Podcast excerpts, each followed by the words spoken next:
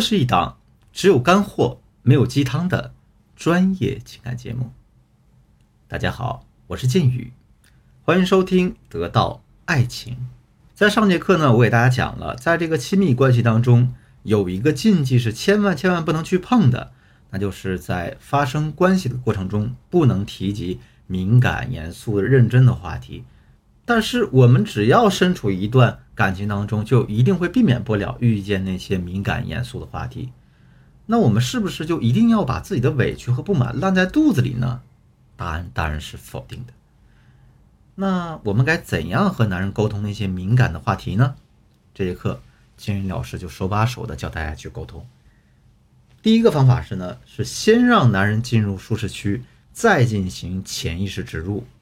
我在之前的过程当中提了很多遍，如果你想让男人为你做事，你就要先让他进入舒适区。嗯，说的俗一点，就是你让他爽了，你再抽身，然后你再问他你还想要吗？当你确确实实能感受到他还想爽的时候，你就提出你的要求，让他答应。但在实际操作过程当中，很多同学啊都是在还没有把这个舒适区铺垫好的时候。也就是说，你们两个人感情还没到位的时候，就急不可耐的去跟男人提要求，那你不是自取其辱吗？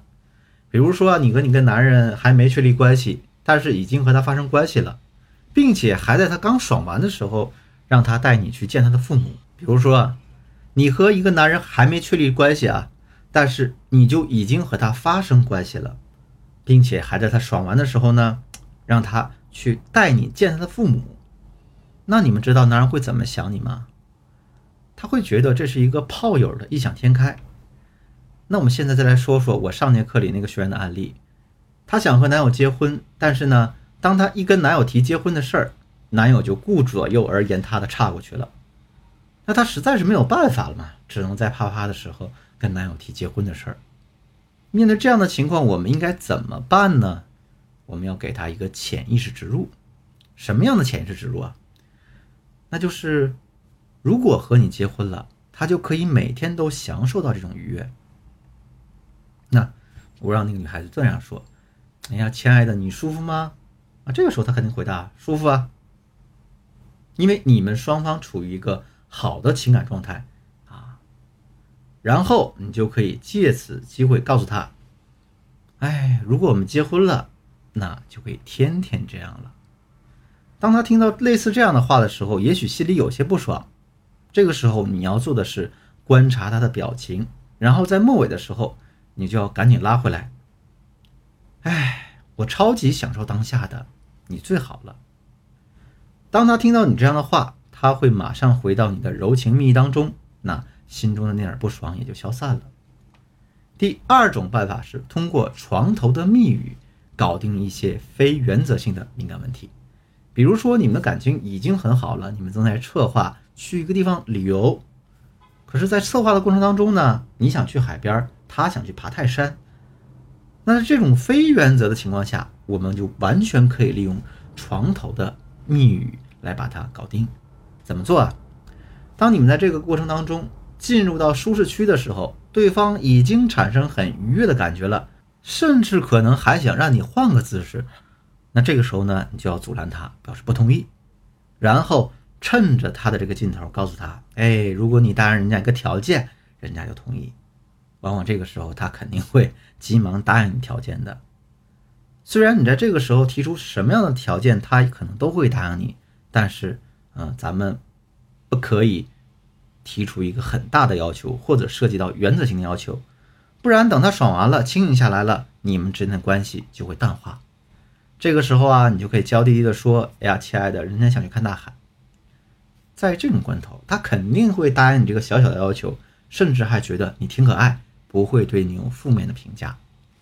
第三种办法是呢，制定一些仅你可知的密语和暗号。我记得《聊斋》里面有这样的故事啊，说是有一对夫妻关系特别好，但是呢，这个男人因为误入一座仙林，他以为啊。我在这里只待了一下午的时候，实际上外面的世界已经沧海桑田，过了五十年了。所以等他从这个仙林里走出来的时候，他的老婆已经变成一个老婆婆了。当他回到家说自己是这个家的男主人的时候，被家里的仆人驱赶出去了。毕竟他这个容颜还停留在年轻时的模样，谁能信他五十年之间没一点变化呢？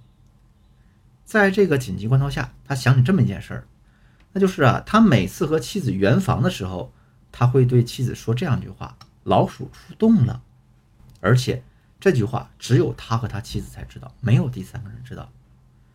于是他拿出他的家传玉佩，塞到了仆人手里，让他拿去交给自己已经看不出模样的老婆，然后让他跟老婆说：“老鼠出洞了。”他老婆一听到这句话的时候，立马就热泪盈眶了，因为虽然他的老婆已经很老了，却对丈夫一直很忠贞，在等他回来。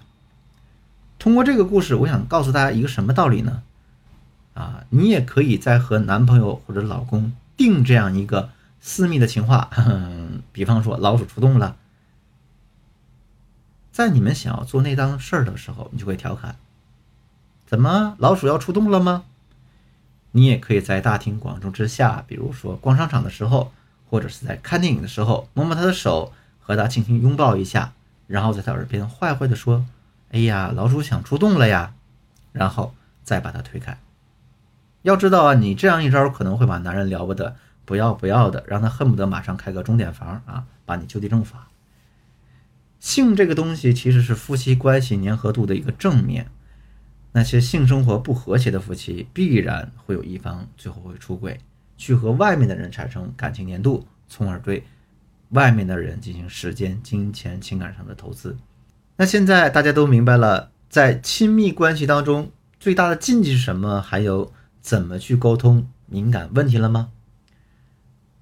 还没有弄懂的同学呢，可以在微信上啊，把你不懂的地方呢私发给我的助理，让他为你讲解一遍。